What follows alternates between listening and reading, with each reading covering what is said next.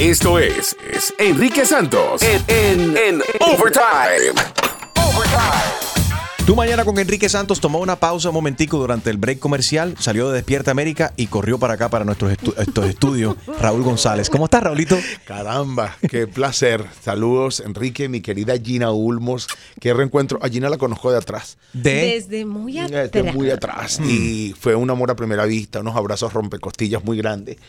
Y estoy feliz. Gracias. Eh, no, gracias a ambos por la invitación. Se los agradezco infinitamente. De verdad que sí. Yo me siento mal contigo y te voy a decir por qué. Porque tantos, de- hace tiempo atrás tenías esta, esta obra, Visa pa- para un sueño, me invitaste, no pude ir, pero qué bueno que ha vuelto a nacer. Ha vuelto a nacer y vas a ir esta vez. Voy a Y ir. Gina te va a llevar por Sí, los oídos. de la mano. De la mano, por las orejas, pero tienes que ir, Enrique. Ya Doña. Meche, Doña Meche me llamó y me dijo que, que tenía que ir. El problema entonces no sé si ir con ella, o ir con Chus My Lady o ir con Gina. Y tengo que ir con la, la- con las tres. Vamos felices los con cuatro. las tres y van felices los cuatro. Y pasa de todo en ese teatro. Seguro, seguro.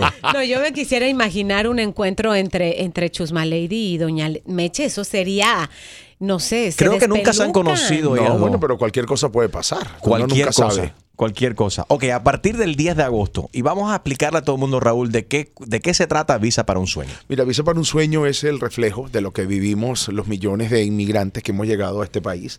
No importa, cuando digo no importa de manera de menospreciar, no tomando en cuenta la razón por la que vinimos a este país, pero es el reflejo de esos fracasos, intentos, sueños, ilusiones, todo lo que vivimos por alcanzar el tan anhelado sueño americano, contado a través de mi historia, porque en algún momento uno se va descubriendo que el ego habla mucho y después te das cuenta que tú piensas que tu historia, wow, es impactante. Es la única. O es la única. Como que yo fui la única que trabajó contando plátanos en un supermercado. Y dormí en un carro 28 días y repartí pizzas y canté de noche y de repente hay gente que las historias son mucho más fuertes que las de uno. Y cuando te pones a, costar- a contar estas historias, te das cuenta que mucha gente se, se identifican porque quizás no lo han hablado con otra gente, pero han tenido que pasar por lo mismo. Exactamente, y todo contado, Enrique, a través del género de la comedia musical, con una orquesta en vivo, es Broadway en español, contamos con un elenco de 12 actores extraordinarios de todas las nacionalidades, en fin, es un espectáculo con toda la humildad, lo digo hoy en día como productor ejecutivo, único en su estilo y necesitamos que Miami nos vaya a ver. Pero por supuesto, y Miami ha apoyado un montón y me alegro que personas así como Raúl están haciendo esto, Gina, porque han, han despertado lo que viene siendo el, el- el- El teatro. el teatro en Miami, algo que por hacía falta, caramba. Y que sí hay, lo que pasa es que mucha gente eh, no le da la importancia que debería, ¿no? Y cada vez, fíjate, la televisión ha cambiado tanto y lo hemos visto cada vez que prendemos la televisión, oh, ya despidieron a fulano, oh, ya despidieron a Mengano, ya no está Sultano, la televisión Raúl está sabe cantando. Lo tengo muy claro, lo tengo muy claro. Sí. Y hay que tomar otros, o sea, el artista necesita eso, Son las ese oportunidades escenario. que nos da la vida también, ¿no? Exactamente, y yo creo que precisamente de eso se trata. Visa para un sueño, ese reflejo. Pero cuando comenzaste esta obra, eh, Raúl, era como ocho personas y ahora Sí. tienes un elenco, un ejército, ejército Somos- de personas. Somos 52 personas en total, digamos, en, en escena estamos 32, pero somos 52 personas en lo que es toda la parte backstage, de producción. eh, es, es grande el elenco, es grande el asunto. Te invitaste a Oscar Petit, te invitaste a mi amigo Fedro también, que, Exactamente, Fedro está haciendo un personaje que siempre ha cantado, pero creo que es la primera vez que está actuando. Eh, lo ha hecho en su México natal. Ok, México Aquí lo ha hecho. viene a hacer comedia musical nuevamente con nosotros. Está Malena Burke, una extraordinaria bolerista Wow. cubana. Está Beatriz Valdés, una gran actriz cubana también, una primerísima actriz. Está Liliana Rodríguez Morillo. Está Dani Arango. eh, Roxana García, Roxana colega. García. Saludos para Roxy. Se podía nombrar, pero bueno. No, Eh, aquí podemos nombrar. Eso es lo lindo de trabajar aquí que nos eh, encanta. que Aquí en podemos iHeart hablar de Latino, nosotros nuestros aquí somos las Naciones amigos. Unidas. Qué Aquí rico, Sí. qué Aquí, bueno. yes. Pues bueno, está todo este elenco que definitivamente es maravilloso. La gente va ahí y va a disfrutar muchísimo, se va a reír muchísimo, va a llorar también porque tocamos todos estos puntos comunes de la llegada, el famoso síndrome del yo era, yo tenía, porque yo en Cuba era, en Cuba tenía, en Venezuela era, Buenísimo. en Venezuela El chiste tenía. de, de que estábamos recordando a Álvarez Guedes, que Sí. dice, no, yo en Cuba, ¿cómo dice él? Que cuando está aquí en Miami, aquí soy un perro sato, pero en Cuba yo era un pastor, pastor alemán.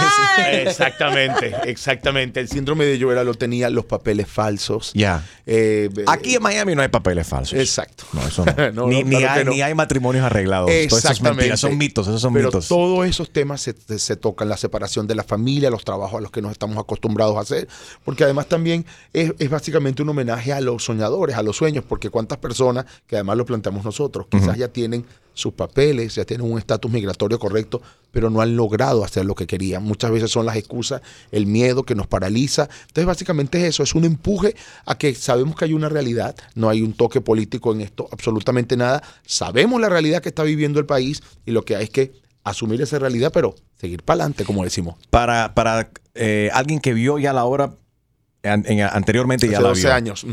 ¿Ha cambiado algo? Muchísimo, Enrique. La esencia del espectáculo es el mismo, pero definitivamente la puesta en escena, estamos trayendo Broadway al escenario, eh, hay seis pantallas, eh, la técnica del mapping, la, la- la orquesta, toda Te gastaste tu billete.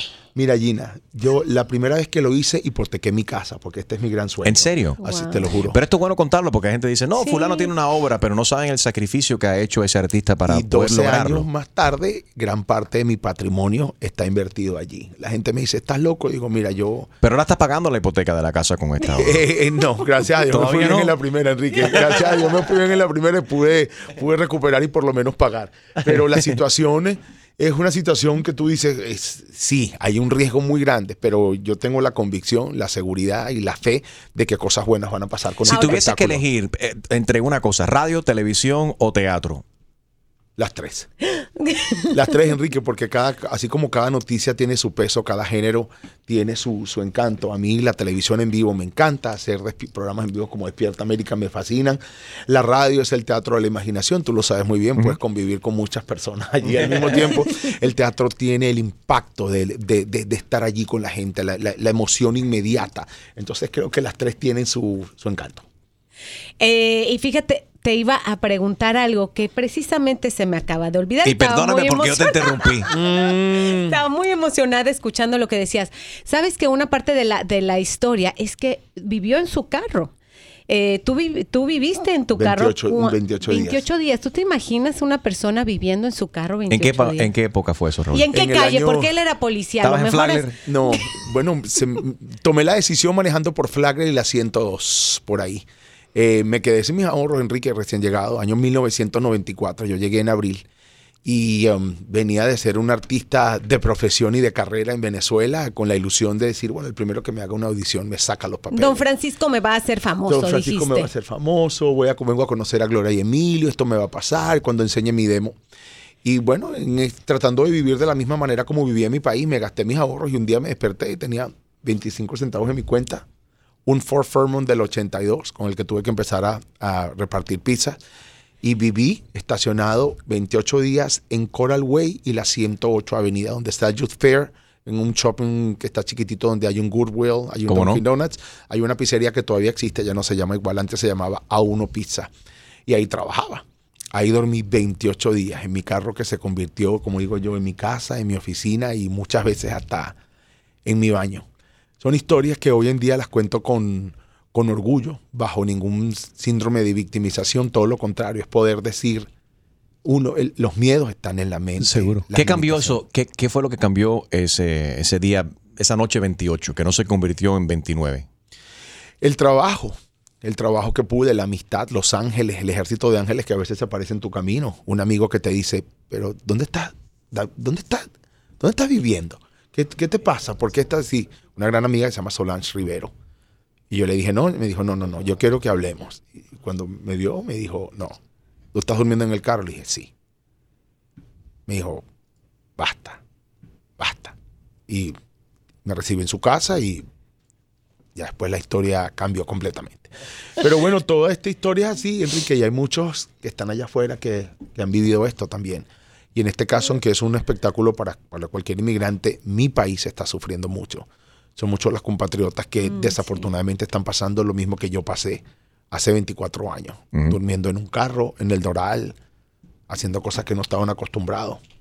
Y creo que de alguna manera hay que empoderar, que es una palabra muy famosa hoy en día. Sí. Sí. Pero yo digo que yo he vivido mi carrera con lo que yo llamo lociones de la vida. Pasión, que se convirtió en mi profesión, y creo que ahora todos los que estamos de este lado también tenemos una misión.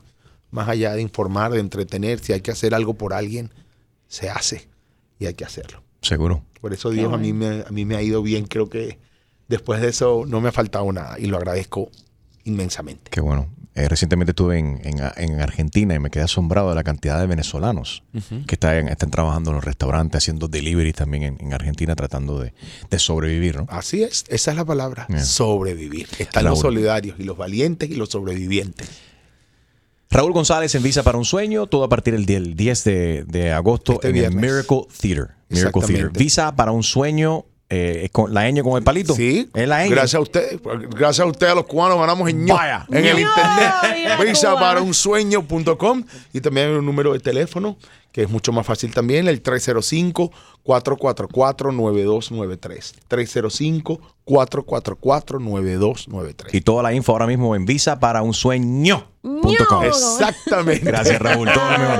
Le saluda a Doña Meche, caramba. Con todo el gusto del mundo, a lo mejor en estos días te llama por teléfono. o- Debería, para opinar, porque la verdad aquí tocamos temas muy controversiales y hace poco estábamos hablando de eh, Giancarlo Canela se metió en una gran controversia por apoyar a Miss España que es transgénero. Ajá. Yo me imagino, ¿qué, qué diría doña, doña Meche? Bueno, ¿qué opinas tú? No sé. No, que hoy el mundo está abierto. Estamos en el, estamos en el 2018. No hay por qué tanta controversia con qué, para qué. Yo no, no veo ningún inconveniente. Doña Meche, ¿de, qué país es? Colombia. Es colombiana, entonces ella sí. estuviese representando a Colombia. Exactamente. en el Pu- certamen de pudiera belleza. ser. Ella, yo creo- ella ella es un poco conservadora, aunque tú, aunque tú ¿Sí? no lo creas. Ella, ella podría decir algo así como, ¡ay, qué pecado! Ay. Eso no, qué pecado. Ay, que mi abuela, mi abuela diría que esos son fines de mundo. ¡Se va a acabar! El mundo se va a acabar. Raúl, gracias por tu visita. Todo lo a mejor. ustedes Thank y you. se los digo de corazón porque si ustedes no nos apoyan, el público no sabe. Así que muy agradecido. Y te prometo que esta vez voy. Sí. Hermano, te voy a molestar. No, me- te voy a nada. molestar para que Ninguna molestia, ya la vio y ya, y ya los, los veo allí. Sales Gracias, Raulito. Gracias. Visa para un sueño.com.